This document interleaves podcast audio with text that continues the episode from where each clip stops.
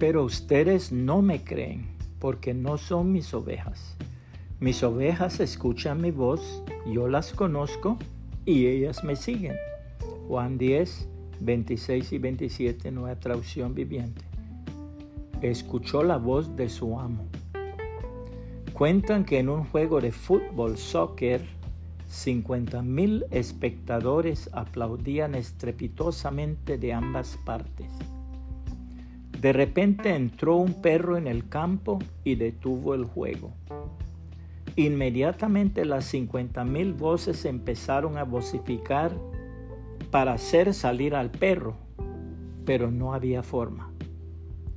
Luego se vio a un hombre que entró al campo, pidió silencio por un instante, llamó al perro por su nombre y éste obedeció sumisamente.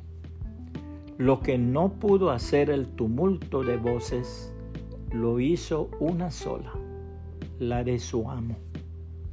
La hermosísima palabra de Dios declara quiénes de veras son familia de Dios y manifiesta el poder sobrenatural de nuestro Señor Jesucristo. Entonces la madre y los hermanos de Jesús vinieron a verlo, pero no pudieron acercarse a él debido a la gran cantidad de gente. Alguien le dijo a Jesús, tu madre y tus hermanos están parados afuera y quieren verte. Jesús respondió, mi madre y mis hermanos son todos los que oyen la palabra de Dios y la obedecen.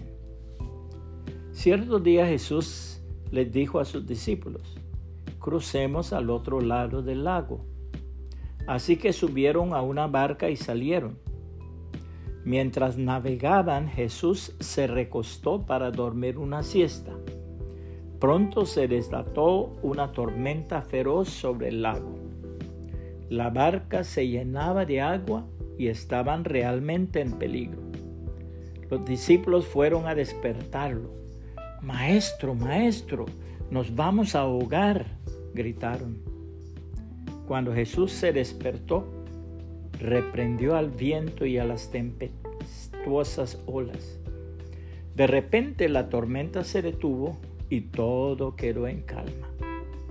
Entonces le preguntó, ¿dónde está su fe?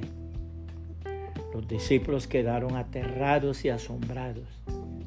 ¿Quién es este hombre? se preguntaban unos a otros.